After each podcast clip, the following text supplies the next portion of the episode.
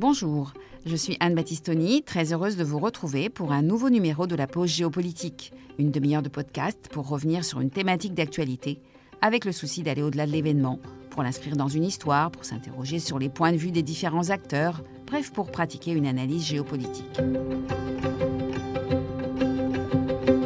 Intéressons-nous aujourd'hui à l'espace exo-atmosphérique.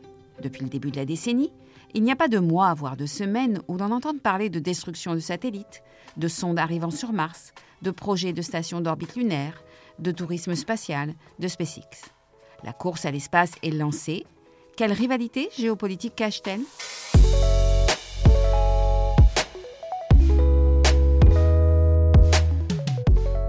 En février 2021, les Émirats arabes unis ont placé en orbite autour de la planète Mars, après cinq mois de trajet depuis la Terre, une sonde spatiale baptisée Espoir. Le responsable du projet a déclaré après cette mise en orbite réussie Au peuple des Émirats arabes unis, aux nations arabes et musulmanes, nous annonçons l'entrée réussie en orbite autour de Mars. Dieu soit loué. Le pays s'affirme comme la première puissance spatiale du monde arabe, même si ce terme de puissance spatiale peut être discuté puisque la sonde a été réalisée en coopération scientifique avec les États-Unis et qu'elle a été lancée par un lanceur japonais à partir d'une base japonaise.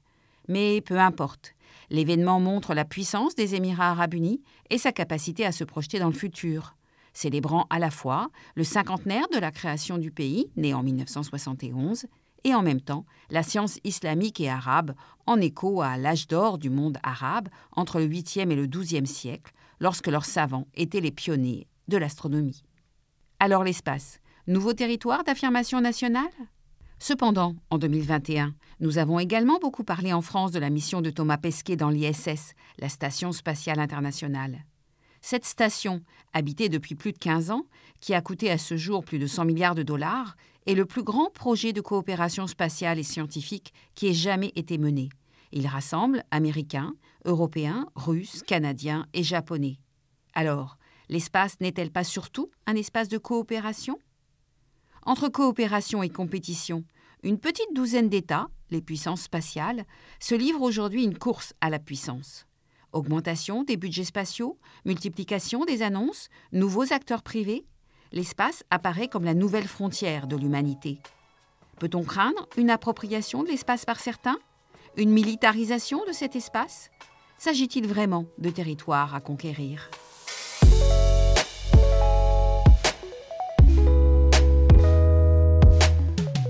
Au menu, aujourd'hui, nous utiliserons les notions et concepts de puissance spatiale, d'espace exo-atmosphérique, d'arsenalisation de l'espace, de militarisation de l'espace, de New Space, de constellation de satellites, de stations spatiales, nous évoquerons le traité sur l'espace, l'accord sur la Lune ou encore le Space Act.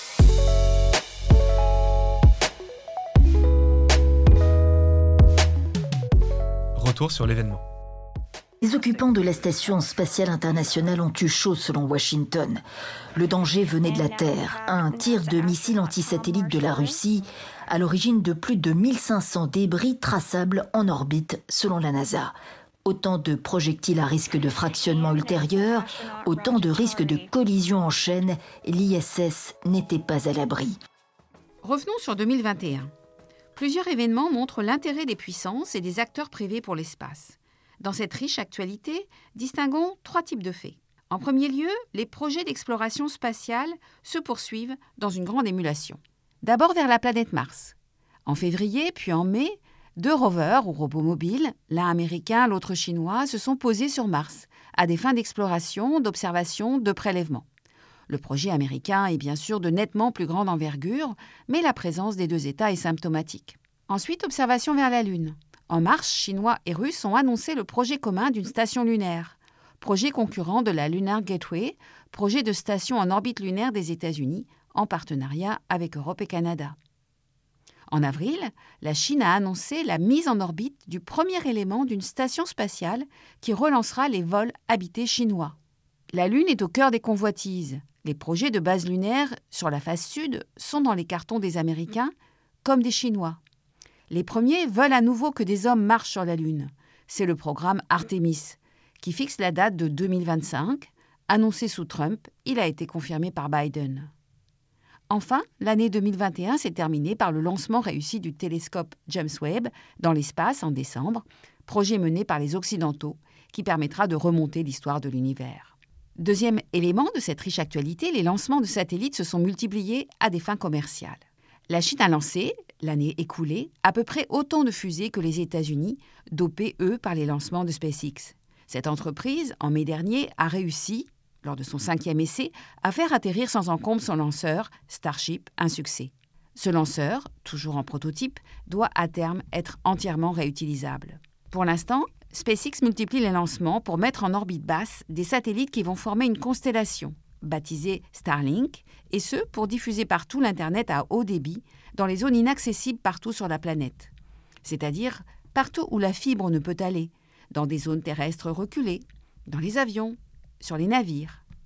Actuellement, c'est une fusée Falcon 9 qui, presque tous les 15 jours, place une soixantaine de satellites en orbite. Environ 1500 sont déjà placés et ce maillage spatial pourra atteindre jusqu'à 40 000 satellites. Fin février 2022, doit décoller une fusée Crew Dragon de SpaceX pour une mission commerciale opérée par la start-up US Axiom, qui organise des vols commerciaux. Le siège coûte ici 55 millions de dollars pour ses touristes et l'entreprise Axiom projette de créer un hôtel spatial dont le premier module serait raccordé à l'ISS dès 2024.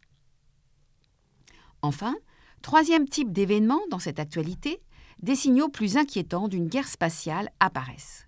En novembre dernier, la Russie a détruit par un missile l'un de ses anciens satellites, créant du même coup 1500 débris dans l'espace. L'équipage de la station spatiale fut mis en alerte, les réactions internationales unanimes pour condamner. Cependant, la Russie n'est pas la première. Les destructions de satellites par des missiles constituent un exercice auquel se sont livrés plusieurs pays pour montrer leur capacité à mener une guerre dans l'espace. Le même mois, la France a lancé trois satellites militaires espions ayant pour objectif l'écoute des signaux radars et de télécommunications, rentrant ainsi aux côtés des États-Unis, de la Russie et de la Chine dans le club des rares puissances militaires ayant cette capacité. Donc la question est posée. À quoi servira l'espace demain? Au prestige des États, grâce à la réussite de missions scientifiques? À s'enrichir en développant de nouvelles activités spatiales, grâce à des entreprises privées qui voient la nouvelle frontière de l'économie mondiale? Ou bien l'espace sera-t-il surtout un lieu hautement géopolitique où s'exprimeront des rivalités terrestres entre puissances?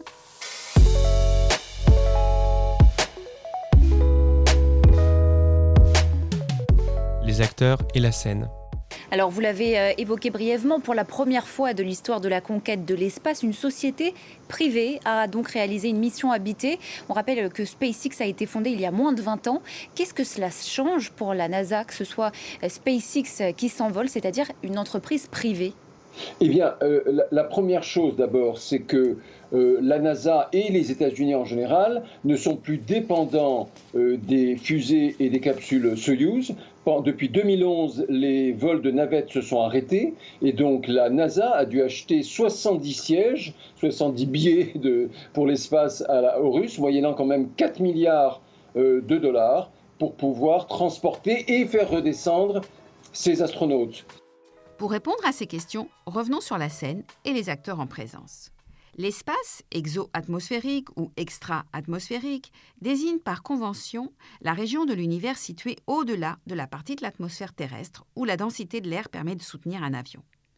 Il n'existe pas de limite précise permettant de dire où prend fin l'espace aérien, qui relève de la souveraineté d'un État, et où débute l'espace extra-atmosphérique. En réalité, l'atmosphère ne disparaît pas totalement, elle devient de plus en plus fine la démarcation n'a jamais été précisée dans les traités. Cela peut poser question dans l'avenir. À partir de quel voyage spatial peut-on être considéré comme astronaute? Au début du XXe siècle, le physicien Karman a déterminé que la frontière se situait à environ 80 km. Les normes scientifiques et aéronautiques actuelles retiennent plutôt la limite de 100 km au-dessus de la mer.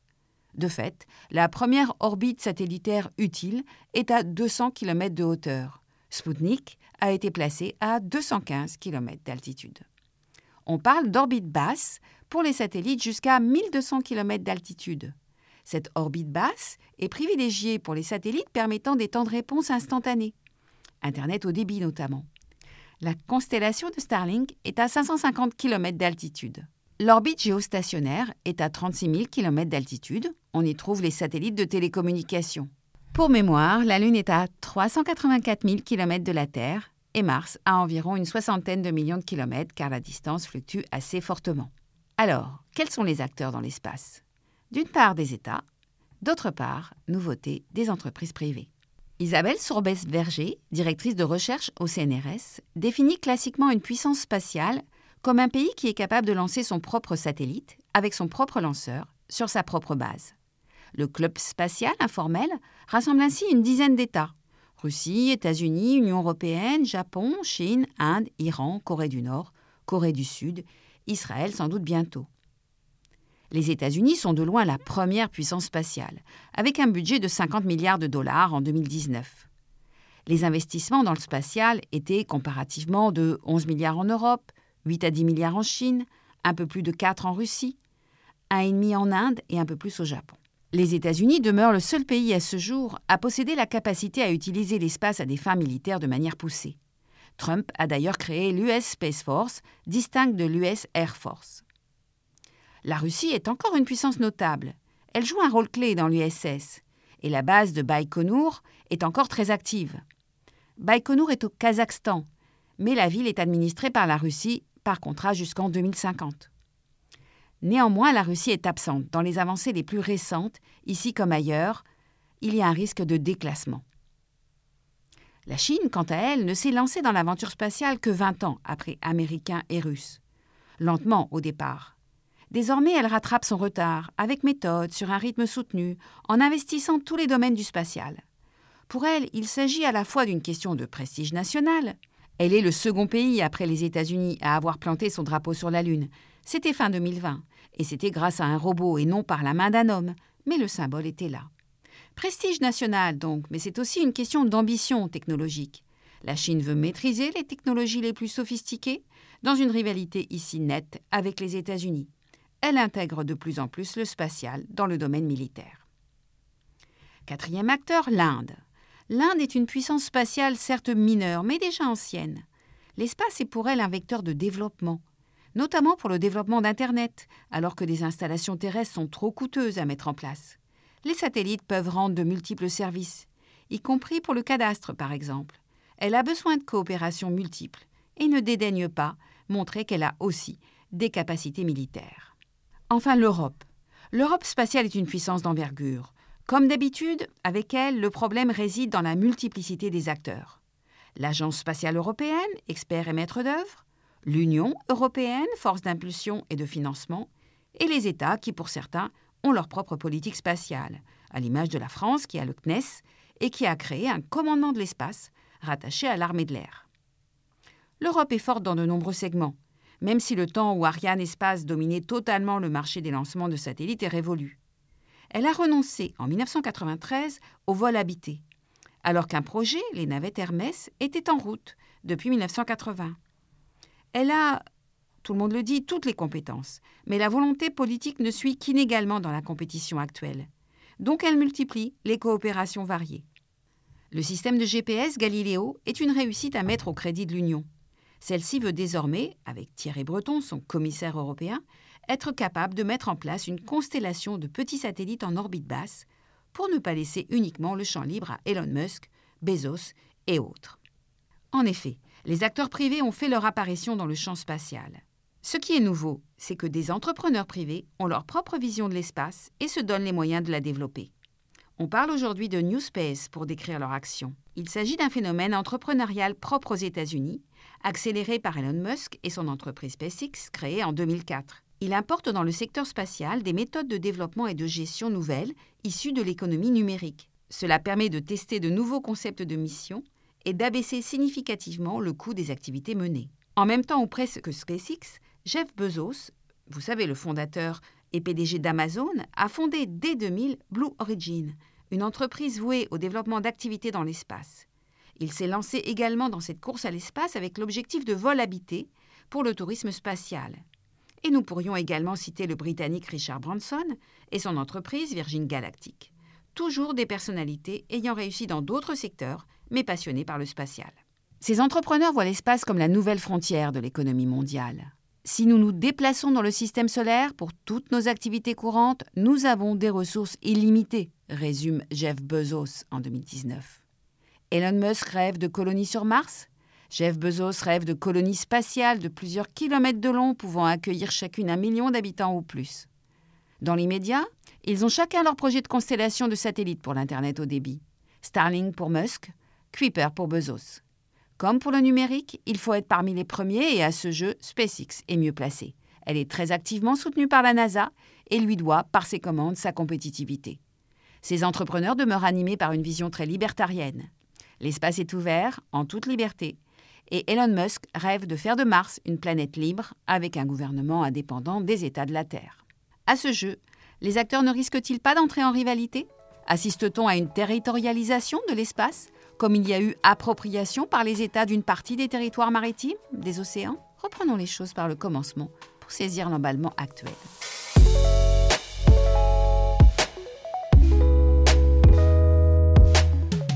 Le fin mot de l'histoire. Le 21 juillet 1969, l'astronaute américain Neil Armstrong est le premier homme à poser le pied sur la Lune. L'exploit est suivi en direct par des millions de téléspectateurs du monde entier. C'est un petit pas pour l'homme, mais un bond de géant pour l'humanité, dira l'astronaute. En pleine guerre froide, les États-Unis célèbrent leur revanche sur l'Union soviétique et médiatisent un leadership spatial retrouvé. Dès les débuts de l'histoire de la conquête spatiale, les rivalités géopolitiques ont été centrales. Dans cette histoire de l'aventure spatiale, distinguons cependant trois moments celui de la compétition, celui de la coopération et celui des rivalités présentes. La compétition est très nette à l'époque de la guerre froide.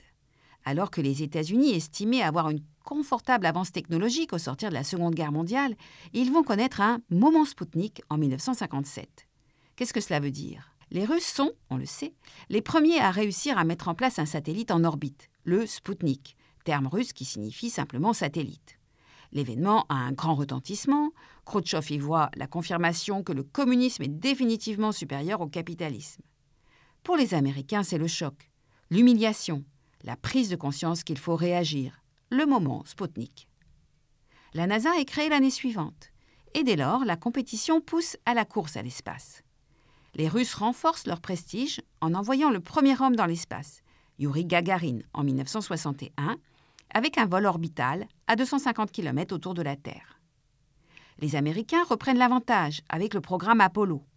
Le 20 juillet 1969, Neil Armstrong est le premier homme à marcher sur la Lune. Les Européens rentrent aussi dans la course avec le CNES, projet de De Gaulle, et l'Agence spatiale européenne créée en 1975. Mais cette course à l'espace est coûteuse et passionne moins. Certes, l'accident de la mission Apollo 13 en 1970 montre que l'aventure est dangereuse. L'histoire a été reprise dans un film éponyme avec Tom Hanks. Les réservoirs d'oxygène explosent en vol, les astronautes avertissent la Terre par cette phrase restée célèbre Houston, on a eu un problème. Et le sauvetage de l'équipage, qui revient dans le module lunaire, en fait un parfait scénario pour ce film hollywoodien. Mais ces expéditions spatiales relèvent surtout de prestige plus que d'une véritable arme au service de la puissance. Le temps de la coopération et du dialogue s'installe finalement rapidement. Très tôt, 1959, l'ONU se préoccupe de garantir un usage pacifique de l'espace extra-atmosphérique. En 1967, le traité sur l'espace pose les principes fondamentaux d'un droit de l'espace. Celui-ci est libre d'occupation et de survol. Son utilisation doit être pacifique. Le traité interdit d'y placer des armes de destruction massive, donc nucléaires. L'article 2 précise que l'espace, comme les corps célestes, ne peut faire l'objet d'appropriation nationale par proclamation de souveraineté, par utilisation ou occupation. Ce traité a été signé et ratifié par toutes les grandes puissances spatiales. Cela reste à ce jour le seul véritable traité de référence sur l'espace. Certes, en 1979, un autre accord, nommé Accord ou Traité sur la Lune et autres corps célestes, pose le principe de non-appropriation des ressources spatiales qui sont déclarées patrimoine commun de l'humanité. Mais problème, ce traité n'a pas été ratifié par les puissances spatiales. Dans le même temps, la coopération internationale se met en place. En 1975, un vaisseau américain, Apollo 18, s'amarre à un vaisseau soviétique, Soyuz 19. la détente russo-américaine se concrétise dans le ciel. L'objet le plus remarquable de cette coopération est la Station spatiale internationale, l'ISS, dont la construction débuta en 1998. Elle est totalement opérationnelle depuis 2011 et son cycle de vie s'achèvera vers 2025. Attention, cette coopération a toujours exclu les Chinois, les Américains ne voulant pas de transfert de technologie. Ces décennies sont marquées par un moindre investissement dans le spatial d'exploration, d'autant que les Américains subissent deux échecs avec l'explosion de la navette Challenger en 1986, puis de la navette Columbia en 1993. Mais les lancements et l'utilisation des satellites augmentent, pour l'observation, les télécommunications, la localisation, etc. Des coopérations internationales se développent en matière d'astronomie, de prévision météorologique. Peu à peu, celle-ci devient nécessaire pour contrôler la circulation des objets dans les diverses orbites. Enfin, dernière étape, le temps des rivalités et la nouvelle course à l'espace à laquelle nous assistons aujourd'hui. Au XXIe siècle, l'espace exo-atmosphérique suscite à nouveau un regain d'intérêt. Trois raisons à cela. D'une part, les rivalités terrestres vont s'exprimer dans l'espace. Les États-Unis sont encore de très loin la première puissance spatiale, mais s'inquiètent des progrès chinois. Il leur faut donc affirmer à, nouveau leur leadership. Si Obama abandonne le projet de la NASA, qui s'appelait à l'époque Constellation, d'envoyer des astronautes sur la Lune, l'administration Trump lance le projet Artemis, qui vise à faire marcher l'homme sur la Lune en 2025. Une nouvelle station orbitale autour de la Lune cette fois, le Lunar Gateway, est en préparation avec les puissances spatiales occidentales. La Chine, dans le même temps, rattrape son retard. Elle n'est pas encore une concurrente des États-Unis, mais a de l'ambition et franchit les étapes avec méthode et efficacité.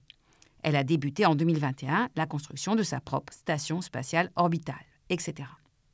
Deuxième raison. Les satellites sont appelés à jouer un rôle déterminant pour l'Internet, le renseignement, l'observation.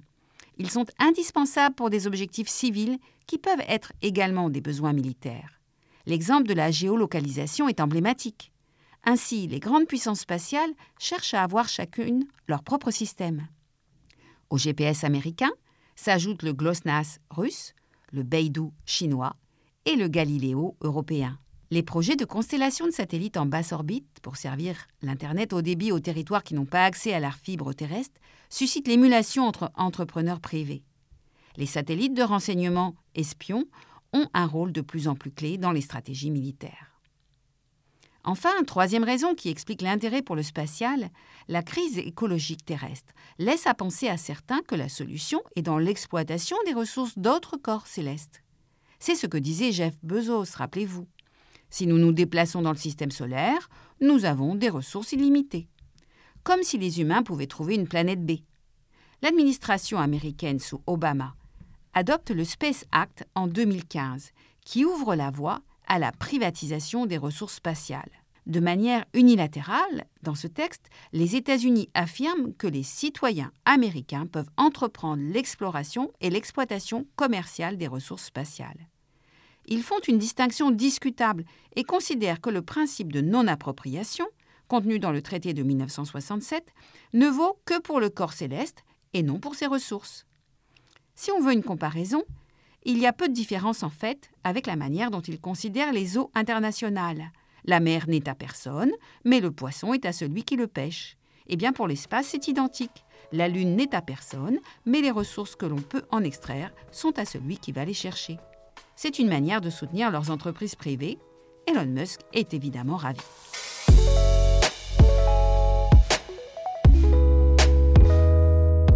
Enjeux et perspectives géopolitiques.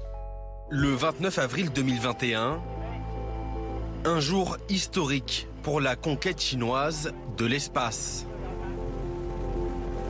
Depuis sa base de Wenchang, la Chine a lancé le premier élément de sa station spatiale, le module central, futur lieu de vie des taïkonautes.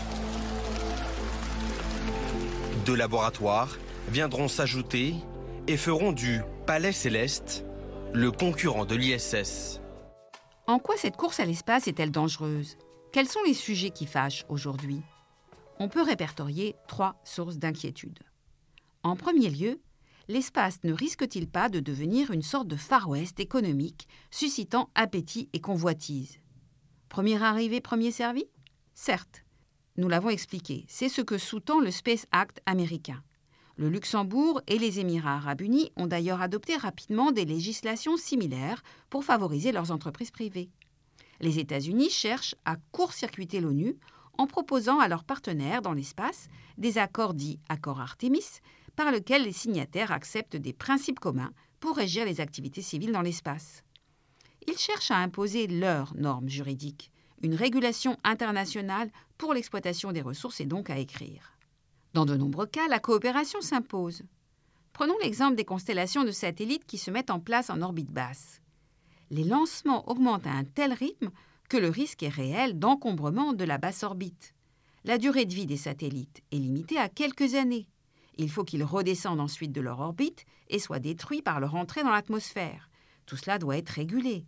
Il y a aujourd'hui des risques de collision. Par exemple, le 2 septembre 2019, un satellite de Starlink, la constellation de Elon Musk, a failli rentrer en collision avec le satellite d'observation de la Terre de l'Agence spatiale européenne, AELUS. SpaceX refusant de le faire dévier, les Européens ont dû agir en catastrophe. La gestion du trafic spatial doit se mettre en place, comme la gestion du trafic aérien. Il faut être capable de nettoyer les orbites encombrées des satellites et débris restants. Il y aurait 34 000 débris mesurant plus de 10 cm et représentant un risque de collision avec des satellites. Tout cela impose des formes de gouvernance. Les choses se mettent en place, tous les objets spatiaux doivent être immatriculés, mais dans les faits, 10 à 15% aujourd'hui ne seraient pas déclarés. Deuxième source d'inquiétude, l'espace va-t-il être un nouveau lieu de conflit, voire de combat? Il faut distinguer ici entre l'arsenalisation de l'espace, c'est-à-dire le déploiement d'armes en orbite, comme les satellites antisatellites, de la militarisation de l'espace, qui désigne l'utilisation des moyens spatiaux à des fins militaires. Cette militarisation est ancienne et se développe. Grâce aux satellites, les militaires disposent d'outils d'écoute, d'observation, d'alerte, de télécommunication, de surveillance de l'espace, de positionnement et navigation. L'arsenalisation est récente, mais on assiste à des expérimentations et à des démonstrations. En juillet 2020, les Américains ont accusé les Russes d'avoir testé une arme qui pourrait être utilisée pour détruire des satellites dans l'espace. Les traités sur l'espace suffisent-ils à assurer la démilitarisation de celui-ci? Non, car les armes conventionnelles ne sont pas interdites dans l'espace. Et à dire vrai, le transit d'armes de destruction massive non plus. On a pu observer aussi des pratiques inquiétantes. Par exemple, en 2017, un satellite russe s'est rapproché fortement d'un satellite militaire franco-italien nommé Athena Fidus, une opération d'espionnage destinée à tester la capture des informations de ce satellite, et un acte jugé hostile par le gouvernement français. Il faut tout de même noter que les pays qui ont fait la démonstration de leur capacité à détruire un satellite n'ont pas récidivé. De fait, les inconvénients sont multiples. La destruction d'un satellite entraîne la création de centaines de débris, capables à leur tour de nuire à vos propres satellites. Il ne semble donc pas qu'il faille craindre une guerre des étoiles et des combats dans l'espace. En revanche, il existe aujourd'hui une dépendance des États à l'utilisation des systèmes spatiaux, et si conflit il y a, seraient potentiellement visées les installations au sol qui permettent de les utiliser, prédisent les chercheurs. Les futurs conflits auront une dimension spatiale. Enfin, troisième source d'inquiétude, la conquête spatiale ne risque-t-elle pas de nous détourner de la priorité première qui est la lutte pour la préservation de notre planète, en nous donnant l'illusion que l'humanité peut aller vivre ailleurs? Bruno Latour, intellectuel et philosophe français de renom international, l'expliquait. Comment va-t-on s'y prendre pour que le monde continue? Maintenant, à part les quelques Californiens, dit-il, qui veulent aller sur Mars, tout le monde sait que la modernisation ne peut pas continuer. La vraie question est donc comment va-t-on maintenir les conditions d'habitabilité de notre planète? Croire qu'il y a un plan B est une erreur, même si des entreprises ont déjà été formées dans le but explicite d'exploiter les ressources minières spatiales. Alors, en guise de conclusion, évoquons un film récent que vous avez peut-être vu. Il s'agit de Don't Look Up de Adam McKay sorti au mois de décembre, malheureusement pas en salle. Le point de départ du scénario est la découverte d'une météorite qui approche de la Terre et est susceptible de la détruire, si elle n'est pas détruite avant par des fusées équipées de têtes nucléaires. Dans le film, ce sont les États-Unis qui semblent avoir la destinée de l'humanité entre leurs mains, et c'est vrai, ils sont bien la première puissance spatiale. Sans raconter le film, ceux qui l'ont vu auront remarqué qu'il est tout de même évoqué une seconde mission de déviation de cette météorite mission menée par la Chine, la Russie et l'Inde. Si les deux échouent, Le scénario est limpide, la Terre disparaît. Sans vous dire le fin mot de l'histoire, posons-nous la question et l'Europe dans tout ça Totalement oubliée du scénario. N'avons-nous pas des armes nucléaires et des fusées pour aller dans l'espace? L'Europe ne fait pas assez parler d'elle. Pourquoi n'existons-nous pas davantage? C'est par la multiplicité des acteurs que l'espace pourra servir l'humanité. C'est aussi parce que l'Union européenne est une puissance normative qu'on a besoin d'elle dans l'espace. Ici, comme sur Terre, ce qu'il faut éviter en géopolitique, c'est le face-à-face sino-américain. Et, en géoéconomie, la domination de quelques acteurs qui se savent et se pensent plus malins et cherchent à faire la course en tête. Certains chercheurs n'hésitent pas à annoncer une décennie prodigieuse pour le secteur spatial. Le nombre de satellites pourrait être multiplié par 10 au cours de la décennie. La course à l'espace peut et doit être régulée. L'espace a été jusqu'à présent un exemple de coopération internationale remarquable. Il faut que cela continue. Voilà, j'espère que cet éclairage sur le spatial vous a intéressé. Je serai ravie de vous retrouver bientôt pour un nouveau numéro de la pause géopolitique. Retrouvez-nous sur votre application favorite de podcast. N'hésitez pas à nous recommander. À bientôt.